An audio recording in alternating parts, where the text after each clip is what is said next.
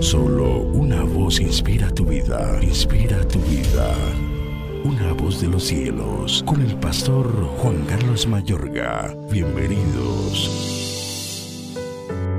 Por lo cual estoy seguro de que ni la muerte, ni la vida, ni ángeles, ni principados, ni potestades, ni lo presente, ni lo porvenir, ni lo alto, ni lo profundo, ni ninguna otra cosa creada nos podrá separar del amor de Dios que es en Cristo Jesús, Señor nuestro. Romanos 8, 38 al 39. Del amor de Dios somos inseparables. Ni lo presente, ni lo porvenir. Acá hay una dimensión lineal, el tiempo. El apóstol tan humano como el resto de nosotros entiende que lo pasado, pasado.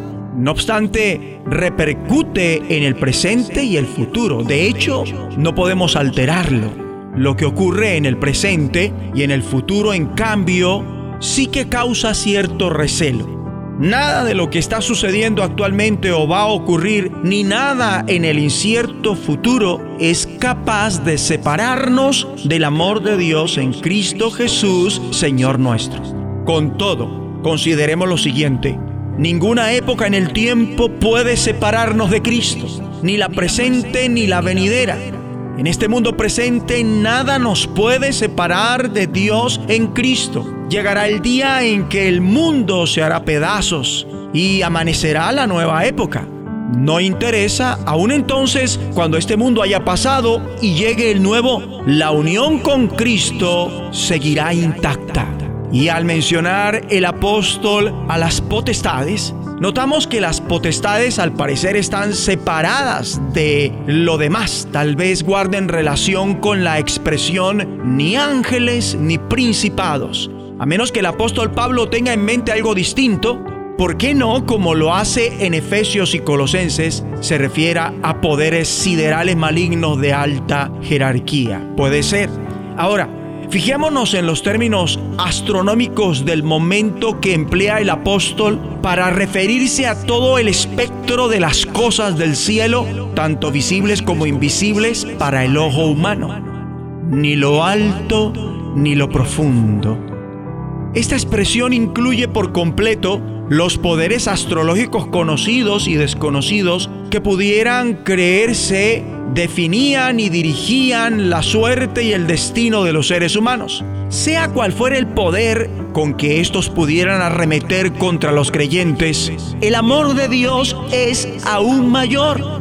Ahora, fijémonos en el remate de la porción inicial de hoy, ni ninguna otra cosa se hace evidente con toda y cada una de las expresiones que hay un crescendo cada vez mayor hasta alcanzar su expresión final. Ni ninguna otra cosa creada nos podrá separar del amor de Dios que es en Cristo Jesús, Señor nuestro. Solamente cabe decir o solamente cabe añadir, amén. Meditando en esta negación final, su objetivo es no dejar brecha alguna Ningún ente o cosa en la totalidad de la esfera de la realidad creada queda por fuera, como para que ninguno pueda decir que se ha pasado por alto algo de la lista anterior, sea cosa o poder real. Entonces, ya que solo Dios es el creador y Él es uno, cualquiera otra criatura significa todo lo demás. Nada ni nadie en absoluto es capaz de separarnos del amor de Dios que es en Cristo Jesús, Señor nuestro. El que tenga oídos para oír, que escuche y entienda. Es el tiempo que como pueblo de Dios manifestemos nuestra vida cristiana abundante y triunfante a un público, por cierto, incrédulo y que duda. Oremos. Dios Padre, hazme entender esta gran verdad para apartar de mí toda soledad y temor, para creer que sin importar lo que sea y cuán aterrador sea, nada de eso tiene poder para separar al cristiano del amor tuyo que es en Cristo Jesús, el cual es Señor de todos los terrores y dueño de todos los mundos.